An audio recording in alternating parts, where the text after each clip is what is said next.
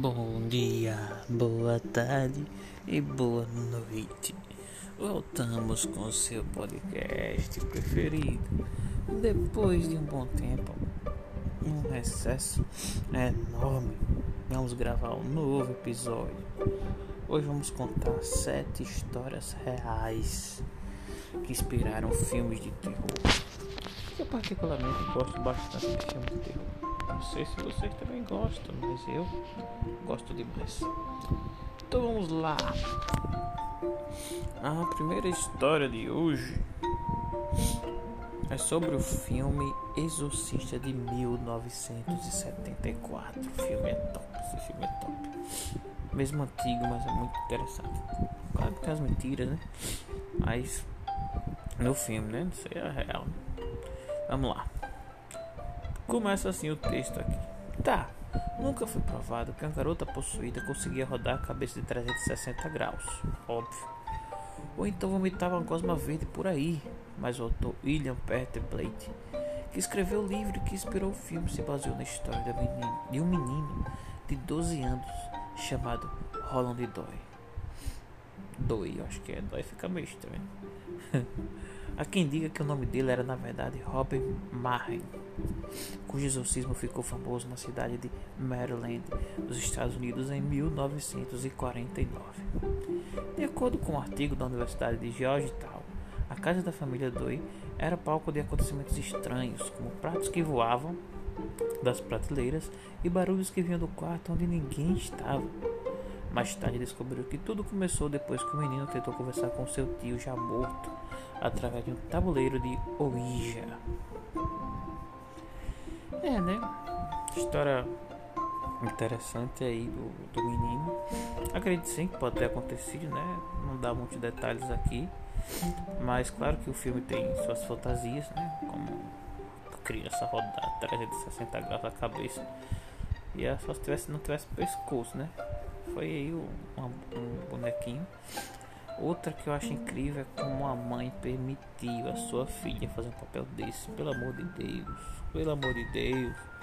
É, é muita falta de juízo. Ai Jesus, vamos lá então. É, depois que Roland começou a machucar a si mesmo e agredir quem chegava perto, ele foi encaminhado para um hospital psiquiátrico, onde foram realizadas 30 sessões de exorcismo. Por fim, ele foi curado. 30 sessões de exorcismo. Pense na moral dos padres. 30 sessões de exorcismo. Tem a moral nenhuma. Pior foi do filme, né? Que o padre morre. Vamos lá. O outro é o Exorcismo de Emily Rose de 2005. É sobre esse filme. Eu conheço uma pessoa que era muito, muito, muito medrosa. E ele chegou em casa, né? Estava passando esse filme, O Exorcismo de Emily Rose. Aí quando ele virou, ele, na hora que ele ligou a TV, né? A Emily Rose, possuída pelo demônio no filme, né, perguntou pra ele: O que é que você tá fazendo aí? Ele, nada. Ele ligou a TV na hora, com medo, porque ela é frouxo. Vamos lá. Mais uma história de exorcismo baseada em fatos reais, na vida da tal Emily. A tal Emily se chamava Annalise Mitchell e pertencia a uma família alemã muito religiosa. Aos 16 anos, a garota passou a ter comportamentos estranhos e alegava ouvir vozes do além e ver demônios. Ela chegou a ser internada numa clínica psiquiátrica, mas nenhum médico encontrou explicação para seus sintomas. Dizem que o estado de Annelise ficou tão crítico que ela chegou a comer insetos e a beber sua própria urina. Ela é cebosa, isso sim. Além de ter grande aversão a crucifixos, depois de muita luta, a Igreja Católica autorizou os exorcismo da garota, mas ela passou por 60 sessões e só piorou. Meu amigo, tá vendo que esse negócio de exorcismo não dá certo? 60 sessões. 60. Pelo amor de Deus. Em 1976, a garota morreu de desnutrição e desidratação. Oxe, comia só inseto. Por isso. Muita gente, porém, alega que ela tinha um quadro de esquizofrenia e não recebeu o tratamento adequado. Deve ser, a bichinha era doida e achava que era um demônio e passava a vida toda expulsando o demônio que a menina não tinha. Aí, não. O filme eu não assisti, por incrível que pareça, eu não assisti esse filme ainda. Vou assistir depois. Não assisti não, ele não. Annabelle 2014. Sim. O casal Ed e Lorraine Warren, Lorraine Warren existiu de verdade e muitos dos casos mostrados na saga Invocação do Mal são reais, incluindo a história da boneca Annabelle, que ganhou seus próprios filmes. Ao contrário da boneca de madeira mostrada no longa, na vida real o artefato macabro era uma boneca de pano do modelo Hadid N, coisa assim. O brinquedo foi um presente de uma mãe à sua filha, que se chamava Dona. A garota que estava na faculdade e sua colega de apartamento começaram a reparar que tinha algo estranho na boneca, uma vez que ele sempre aparecia em lugares onde elas não o tinham deixado. Com o tempo, coisas mais estranhas começaram a acontecer. Pés com os dizeres Me ajude surgiam pela casa.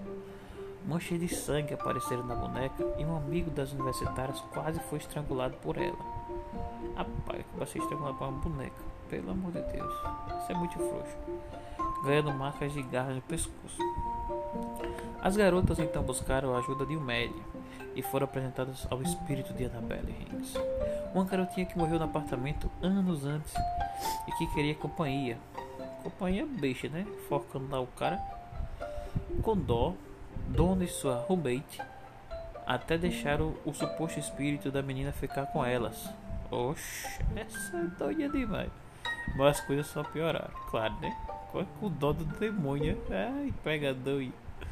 Foi aí que o padre indicou o casal Warren para investigar o caso que eles descobriram que a boneca não era possuída, mas manipulada por um espírito demoníaco fortíssimo que não tinha nada a ver com a tal garotinha Annabelle. Ele teria enganado a todos. É nada. Poxa. Por sorte, os investigadores conseguiram fazer uma bênção para limpar o apartamento do mal. E desde então a boneca fica trancada no museu com outras relíquias mal assombradas do casal. Comentários. Primeiro, o filme é muito bom. Todos os filmes da, invocação, da série Invocação do Mal. O filme Annabelle, o primeiro, é horrível. Não gostei. Não dá medo, não faz nada. O segundo, que é a origem, aí é bom. Aí vale a pena assistir. Aquele ali é top, que é contando a história, né? Da suposta menina. Que não é como essa história daqui. A história do filme na realidade é muito boa mesmo. Eu gosto muito dessa dessa série de filmes. Eu tenho medo dessas coisas. Mas, quer dizer, eu gosto de tomar susto. Aí quando o filme me assusta, que é raro, aí ele é bom pra mim. O filme terror é pra assustar, né? É pra outra coisa. Mas eles têm história. É, tem alguns sentidos. Esse casal também é muito interessante. O casal eu visitava lá. Tem aqui uma foto que infelizmente vocês não podem ver, né? Com a boneca da Anabelle. Que tá boneca feia. A pessoa ganha uma boneca dessa só poderia ser do demônio mesmo. Eita boneca feia, filha, menina. Oxi, a boneca do filme é bonita comparada a essa. Boneca feia. É. E os dois guardavam em casa o negócio. É, sem juízo mesmo. Pô, tem juízo não. Tu acha? É, pode, eu acredito que tem Muita mentira aqui. Porque tu acha que tivesse um monte de coisa demoníaca? O cara ia botar em uma, um quarto dentro de casa. Conversa, isso é mentira. Isso aqui é mentira, não tem pra onde correr não. Não é possível. Vamos lá. O massacre da Serra Elétrica de 1974. Eu não considero o filme Massacre da Serra Elétrica terror, né? É mais filme de serial killer, vamos dizer assim. Mas que considera terror. Vamos. Na década de 1940, pessoas começaram a desaparecer da cidade de Penfield, nos Estados Unidos, até que a polícia descobriu que o grande responsável pelos desaparecimentos era Edward Game, o homem que tinha transtornos mentais uma relação de amor e ódio com mulheres. Dizia enxergar em suas vítimas sua falecida mãe. Quando a polícia entrou em sua casa, numa área rural da cidade, veio o choque. Dentro do celeiro tinha vários corpos femininos abertos e transformados até mesmo em objetos imóveis. Ele também se vestia com a pele das vítimas porque acreditava que dessa forma poderia se tornar uma mulher. Hã? Oxi, que cara louco. Para que ele queria se tornar uma mulher? Eu até que é uma coisa totalmente sem sentido a cabeça desse cara. Porque ele tinha transtorno mental, mentais, óbvio. com mulheres por quê? Porque ele chegava nas, nas vítimas a mãe. Beleza. Certo. Mas ele se vestia de mulher pra quê? Ele queria ser a mãe dele também? Né? Não tem muito sentido não. O cara que mata um monte de gente também tem sentido não. Então. O Edward foi internado em uma clínica psiquiátrica, onde viveu pelo resto de sua vida. Ele morreu de câncer de pulmão em 1984. E sua história chegou a inspirar também obras como Psicose e O Silêncio dos Inocentes, Um Rei do Terror. Horror em MTV, de 2005. Esse filme também é bom. Esse filme também é top. Esta é uma das histórias reais mais famosas de todos os tempos. Em 1974, um cara chamado Ronald Defoe, Defoe matou toda a sua família. Seu pai, sua mãe, seus dois irmãos e suas duas irmãs. Tá pega em casa, alegando à polícia que foi uma voz que o obrigou a cometer o crime. Uma voz, a voz dele. Um ano depois, a família Lutz se mudou para a propriedade da Avenida Ocean, número 112, e começou a perceber que coisas estranhas aconteciam na residência. Além de objetos se mexendo sozinho, o humor da família também foi alterado. Enquanto isso, Missy, a família mais no... a filha mais nova, arranjou um amigo imaginário. a coisa foi tão bizarra que a família deixou a casa após 28 dias da mudança. Oi, é sério. O filho tem um amigo imaginário e os pais deixam. Parece ser muito doido. Eu digo, se o filho tiver um amigo imaginário, mata esse amigo imaginário dele. Porque não é coisa boa não. Um ano depois. Sim, continuando. Aí a coisa foi tão bizarra que a família deixou a casa após apenas 28 dias da mudança.